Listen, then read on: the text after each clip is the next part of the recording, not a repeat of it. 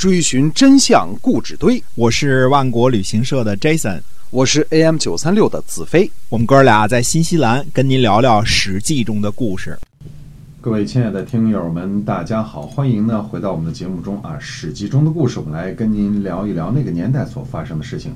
我们的节目呢是由新西兰万国旅行社的 Jason 为您讲的，哎，那么您可以搜索一下我们的公众号啊，新西兰万国旅行社。那么我们是这个携程上唯一没有差评的这个新西兰本地的旅行社，有二十二年的历史了。嗯，是的。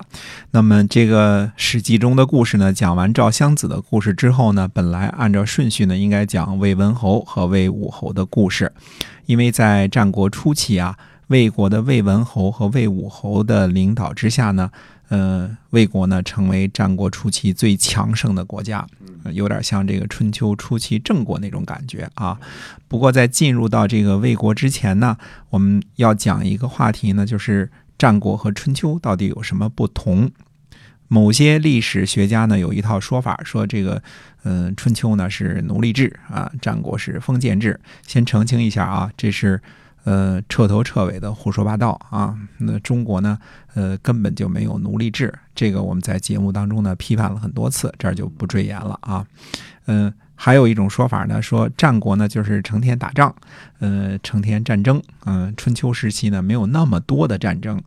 嗯，这是一种貌似有理的说法，抓住了一点点的表象，但是还没有抓住本质啊。那么我个人的观点呢？要想区分春秋和战国时期的特点呢，呃，要从历史现象来分析啊，要抓住它的本质。呃，我的观点呢就是一家之言啊，目的是为了抛砖引玉啊。那么从历史上观察呢，春秋是封建制度的，呃，叫什么封建制度的这个衰落时期，而这个战国呢是封建制度的崩溃时期啊。大约是这么一个大的定义啊。那么，呃，春秋和战国时期的不同呢，主要是以下这么几个方面，我们分分分别这个掰开了揉碎了说啊。那么，首先呢是制度方面，西周呢是正儿八经的封建时期，对吧？执行的是封而建制的制度，天子呢封诸侯建国，这个国叫邦国，呃，诸侯呢立大夫之家。啊，这样的这个制度呢，在春秋时期呢，呃，西周之后也还在歪歪扭扭的执行啊，虽然越来越走样了啊，嗯嗯，这个比如说啊，这个春秋时期最主要的一个诸侯秦国，就是周平王册封的，对吧？前面讲过的这个封的那叫一个不像话，对吧？基本上就是，嗯，我们家地儿丢了，你能抢回来就是你的。那简单说是这么着啊，那么曲沃武功这一支呢，这个晋国也是东周天子封的，对吧？封的也十分的不像话啊，这个等于是一个篡位的给封了嘛，对吧？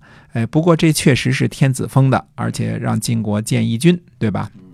那么封大夫立家的权利呢，在春秋时期呢，一直掌握在诸侯的手里。嗯，比如说韩。赵、魏三家都是春秋时期封的这个大夫，对吧？再比如说这个鲁国的季氏、孟氏和叔孙氏都是在春秋时期封的啊。所以说呢，呃，春秋时期呢，诸侯建国的呃非常之少，呃，可能正牌的算也最多也就是一个秦国加上半个晋国啊。但是立家大夫呢却非常之多那。春秋时期呢。呃，灭国的不少，呃，就是基本上公社级别的这些小诸侯，基本都给消灭了啊，消灭了很多啊。前面我们都讲过，什么毕阳啊，呃，什么沈呐，什么这些都给消灭了，包括稍大一点的许什么这些也都没了，对吧？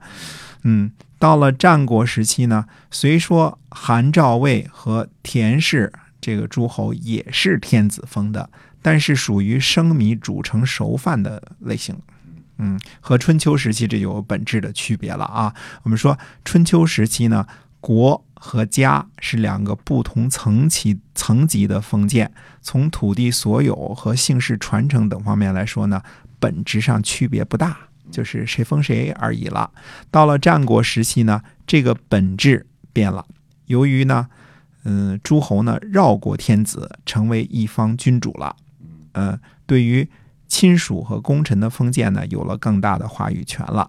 按照周的制度呢，国君比如说啊，他是不能够网诛大臣的。如果网诛呢，就会得一个恶事，就像陵，对吧？呃，吏这些，比如说什么呃什么晋灵公啊、陈灵公啊、楚灵王，这些都属于哎网诛大臣的，对吧？那么在春秋时期呢，基本上也还在执行呃。这一政策啊，基本上我们说啊，不能网住大臣。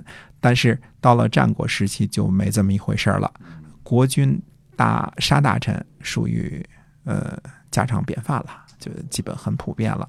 呃，这个地方呢，呃，由原来春秋时期的臣强主弱，变成了呃战国时期呢军权有所加强了啊，这个是一个。呃，特别大的一个本质上的一个变化。那么，春秋和战国时期第二个最大的变化是什么呢？那么下期再跟大家接着说这个事儿。嗯，好的，我们今天啊这个史记中的故事先跟大家分享到这儿。我们告诉了您战国、春秋和战国的区别之一。嗯，要有其他的，想知道其他的变化呢，欢迎继续收听我们的节目，是由新西兰万国旅行社的 J 怎么您讲的。我们下期再会。再会。